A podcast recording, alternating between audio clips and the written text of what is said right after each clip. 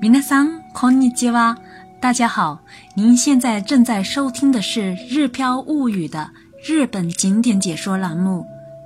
今天我要带大家到香川县一步一景的莅林公园去看一看。如果您现在所处的环境不方便收听音频，您可以关注我的个人微信公众号“日飘物语”，里面不仅有非常详细的图文介绍。 也附有音频。您不仅可以跟着我的声音走进日本，了解日本的风土人情、旅游景点，也可以跟着我们的小易一起零基础学日语。我们在个人微信公众号“日飘物语”里等您。来到香川县，除了不得不吃乌冬面之外，还有特别要走的地方——莅林公园。水户的街乐园、金泽的兼六园、冈山的后乐园，并称为日本三大名园。但明治四十三年，日本文部省发行的高等小学读本里指出，莅林公园的树木与石头极具雅趣，远胜于三大名园。莅林公园始建于1625年，至今已有将近400年历史。其中228年间，曾作为高松藩主松平家的私人别墅使用。1875年开始，作为香川县的县立公园对外开放。1953年被指定为国家特别名胜。在日本全国二十四个特别名胜当中，有十三个分布在京都。据说，京都的特别名胜都属于定点观看式的，也就是说，在某一个地点看过去的景色特别优美。而莅林公园则不然，围绕着不同的湖泊和假山，随着四季的变化。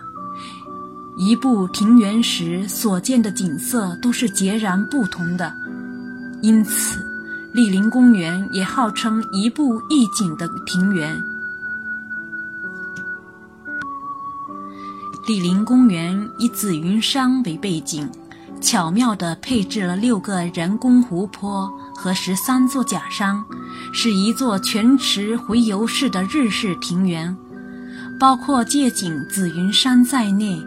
占地面积七十五公顷，其中平地面积十六公顷，是被指定为国家特别名胜的文化财庭园当中平地面积最大的大名庭园。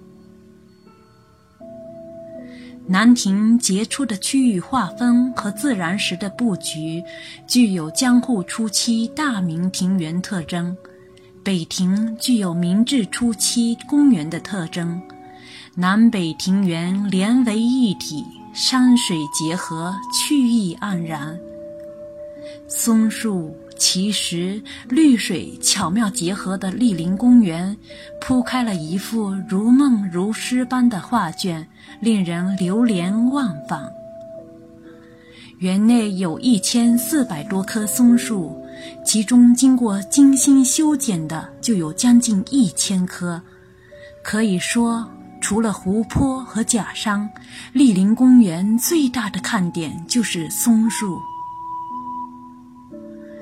醉心于京都大大小小庭园当中精心修剪过的松树的人，到了莅林公园，见到如此数量众多的松树时，一定会用“叹为观止”来形容的。一八三三年，德川幕府第十一代将军所赐的盆栽五叶松，现在已经长成了高达八米、树干周围达到三点六米的鹿根五叶松。经过三百多年修剪的香松，在屏风松的映衬下显得整齐划一。走近细看，才会发现，经历百年的树身斑斑驳驳。凹凸不平，难免令人惊叹松树生命力之旺盛。像仙鹤展翅一般向两边张开树枝的龟鹤松，还有历代到访的皇室成员在此栽下的一棵棵松树苗，都已经长成了参天大树。如此众多的松树，该怎么欣赏呢？据说做到三点才会算欣赏松树，那就是一击、二正、三姿。一看斑驳的树皮，感受松树的顽强生命力；二看树枝生长；三看树的姿态美。掌握了这三个欣赏要点。散步莅林公园将会变得格外有趣。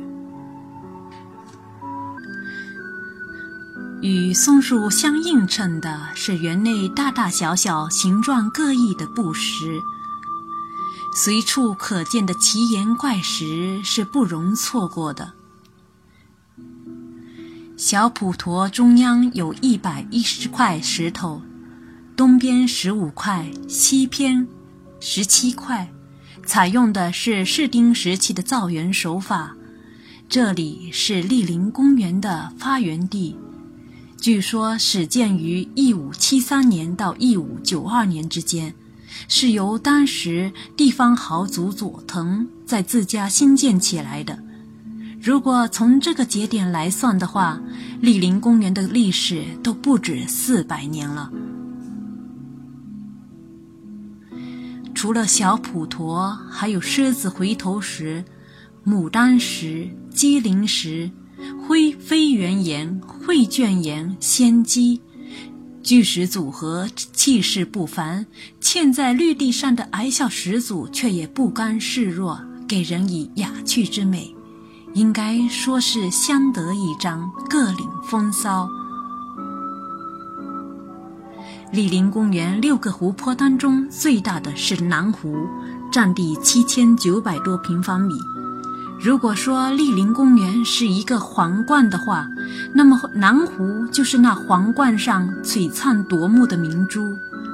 碧绿的池水犹如绿帘铺开，当中点缀着杜鹃屿、风雨和天女屿三座小岛。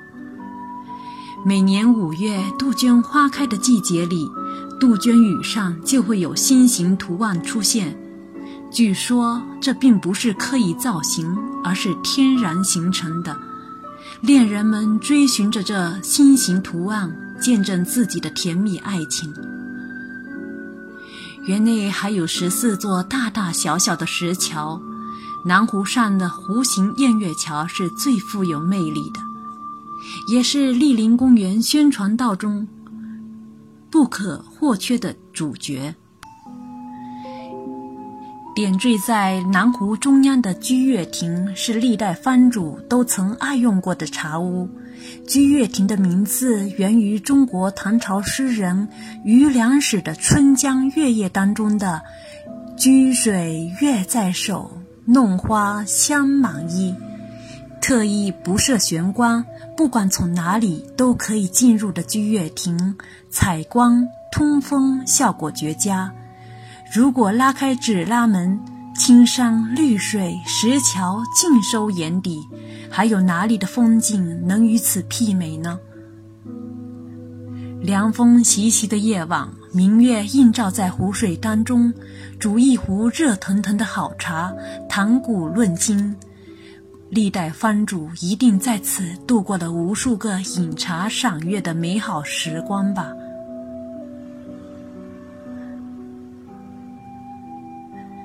历代藩主们不光爱南湖边上的居月亭，也爱泛舟南湖，欣赏南湖边上的四季美景。二零一二年七月开始。为了能让游客们体验到古时藩主们的闲情雅趣，特地新增了南湖游览船。